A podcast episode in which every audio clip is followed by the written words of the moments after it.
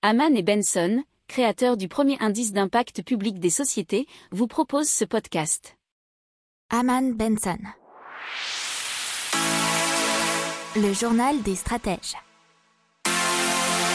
Boris Kalt.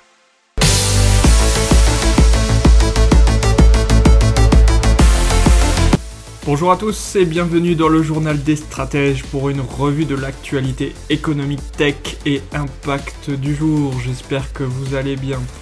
Au sommaire aujourd'hui, et c'est reparti pour un tour, l'euro digital, on en parle avec euh, l'exécutif européen et surtout la Banque Centrale Européenne qui sont dans le coup. Euh, dans l'économie, Christine Lagarde qui nous parle d'une nouvelle récession dans l'Union Européenne un quart des entreprises bruxelloises qui risquent la faillite, euh, les Français qui utilisent de moins en moins d'argent liquide, on passe aux technologies avec euh, près de 70% de la presse française qui est lue en ligne. À Toulouse, un patient qui reçoit un vaccin individualisé pour traiter son cancer, et c'est une première en Europe. Euh, dans l'impact environnemental, plus de pub pour l'avion ou les énergies fossiles à Amsterdam. c'est une première mondiale aussi dans ce cas-là. Et malheureusement, plus triste, Paris, une des villes où la pollution automobile tue le plus en Europe. Allez, vous écoutez le journal des stratèges et c'est le numéro 31 et on commence tout de suite.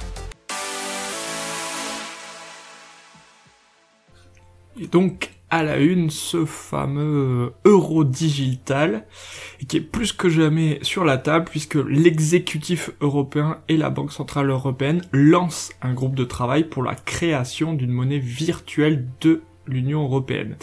Et c'est Valdis Dombrovskis, qui est le vice-président exécutif de la Commission Européenne, qui a dit mercredi à Bruxelles, nous avons besoin d'un euro numérique.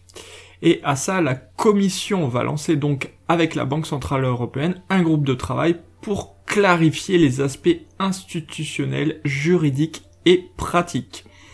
Alors, euh, selon euh, Valdis Dombrovskis, il ne s'agit pas de remplacer l'argent liquide. Euh, c'est plutôt d'avancer vers la numérisation de l'économie et de la finance. Et donc à ça, il faut comprendre que l'euro numérique sera introduit dans les années à venir. Euh, de plus, la présidente de la commission, Ursula von der Leyen, n'a pas voulu s'engager sur un calendrier précis, alors que Christine Lagarde, elle, euh, elle est plus euh, enclin à nous donner des années, puisqu'elle parle d'une échéance de 5 ans. Donc la, la BCE, qui a déjà lancé hein, une expérimentation sur l'euro numérique à l'échelle de son laboratoire de technologie financière. Euh, je, pense que vous en souvenez si vous euh, lisez notre newsletter, la lettre des stratèges, ou, peut-être qu'on en a déjà parlé dans le podcast, c'est à vérifier. Mais euh, la Banque centrale devra décider cet été de lancer ou non la monnaie virtuelle en complément de l'argent liquide dans les portefeuilles des citoyens. Donc vous voyez bien, les deux peuvent coexister et cohabiter facilement. et donc l'euro numérique sera et serait supervisé par la Banque Centrale Européenne. Allez, on continue tout de suite dans l'économie, et Christine Lagarde qui annonce une nouvelle récession, puisque apparemment l'économie de la zone euro se dirige vers une récession à double creux, je rappelle Christine Lagarde, patronne de la Banque Centrale Européenne. Apparemment, puisque la production a diminué à la fin de 2020, un déclin au quatrième trimestre trimestre se répercutera sur ce trimestre et euh, on aura donc une contraction au cours des trois premiers mois de cette année. Apparemment des discussions plus approfondies devraient avoir lieu en mars et de nouvelles prévisions économiques seront disponibles et que l'on aura une vision plus claire de l'évolution de la crise. Pas de nouvelles mesures euh, du côté de la Banque centrale pour le moment. Allez, on part tout de suite en Belgique où la situation économique est très difficile puisqu'apparemment un quart des entreprises bruxelloises risquent la faillite selon une analyse effectuée par Graydon. Euh, 25,1% des entreprises bruxelloises plus exactement risquent la faillite. Et en Wallonie tout entière, ça serait 28,3%. L'analyse concerne la situation financière des commerces, bars, restaurants et salons de coiffure à Bruxelles et dans les villes wallonnes de Liège, Charleroi, Namur, Mons et Louvain-la-Neuve. Euh, en revanche, euh, petite moitié des entreprises, 49,1% à Bruxelles et 40,3% en Wallonie, résistent toujours à cette crise et apparemment elles disposent de réserves. Allez, on continue. Et les Français qui utilisent de moins en moins d'argent liquide, puisque apparemment euh, les Français privilégient de plus en plus la carte bancaire, et c'est une étude de la Banque Centrale Européenne qui nous dit que près de 70% des Français règlent aujourd'hui leurs achats par ce biais. Et la conséquence, c'est que la Banque de France va fermer des agences en région et les syndicats sont inquiets. Mais par contre, euh, un petit paradoxe, c'est qu'il y a plus en plus de demandes de pièces et de billets mais qui donc ne circule pas. Ce liquide est mis de côté, il est épargné. C'est les bas de laine, c'est sous les matelas, c'est partout. Euh, et ces demandes, elles proviennent de la zone euro, mais aussi en dehors, et un tiers étant détenu apparemment par des non-résidents à l'étranger. Ce qui... Alors tous ces phénomènes nous disent une baisse de confiance dans le système bancaire. petit commentaire perso, euh, garder de l'argent liquide chez soi, c'est une très mauvaise idée, euh, à part hein, les petites sommes que vous avez besoin pour euh, tous les jours. Mais même chose pour sur les comptes bancaires. faire dormir votre argent sur un compte bancaire, il va pas fleurir. Allez, on passe aux technologies et plus précisément la presse lue en ligne.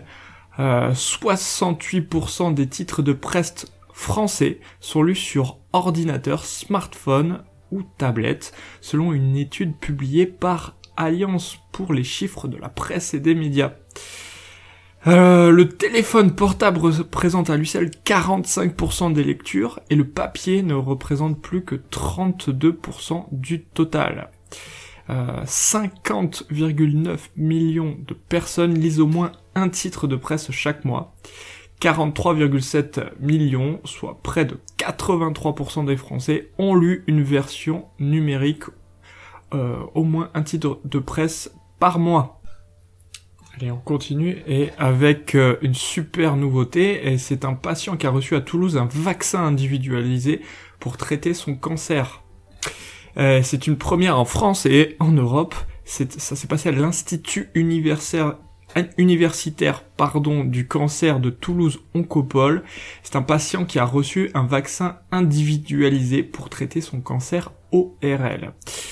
Dans cette immunothérapie personnalisée, un système de reconnaissance faciale, je cite, permet au système immunitaire d'identifier les cellules cancéreuses pour les détruire. Et c'est le même système que dans un vaccin. Si vous voulez plus d'infos, je vous invite à, à lire notre euh, newsletter où vous retrouverez l'article dedans et donc c'est la newsletter la lettre des stratèges vous pouvez vous y abonner dans la rubrique média de Haman Benson des stratégies ou dans le descriptif de ce podcast. Allez, on passe à l'impact environnemental. Et plus de pubs pour l'avion ou les énergies fossiles à Amsterdam et la capitale hollandaise va supprimer les publicités pour les énergies fossiles ainsi que le transport aérien de ses panneaux municipaux. C'est donc une mesure pionnière qui vient d'être adoptée. La publicité pour les énergies fossiles, que ce soit gaz, pétrole, charbon, le trafic aérien sur le panneau d'affichage et les abribus seront bannis de la ville hollandaise et apparemment il est très possible que ça fasse traîner de poudre et que ça continue dans tout le pays. Allez, pour terminer, quelque chose d'un peu moins gai, puisque euh, la métropole euh, parisienne est une des villes où la pollution automobile tue le plus en Europe. Alors ce palmarès qui n'est pas très glorieux, on a 2575 euh, décès prématurés par an à Paris, soit environ 7% de la mortalité totale. Paris est devancé de peu par Madrid, Anvers et Turin. Euh, les effets apparemment sont beaucoup moins perceptibles dans, dans les villes du Nord, hein, comme d'habitude. De toute façon, euh, à chaque fois que vous trouvez des modèles écologiques euh, corrects, c'est pratiquement toujours dans les pays du Nord. Donc vous avez les villes de Tromsø en Norvège, Umea en Suède et Oulu en Finlande. Voilà, on en a fini pour le journal des stratèges aujourd'hui. Bien, je vous remercie de nous avoir écoutés. Je vous souhaite un excellent week-end et je vous dis à lundi pour de nouvelles informations. Ciao Pour approfondir ces sujets, abonnez-vous à la newsletter de Haman et Benson et écoutez nos autres podcasts que vous retrouverez dans les notes de l'émission ou sur notre site internet.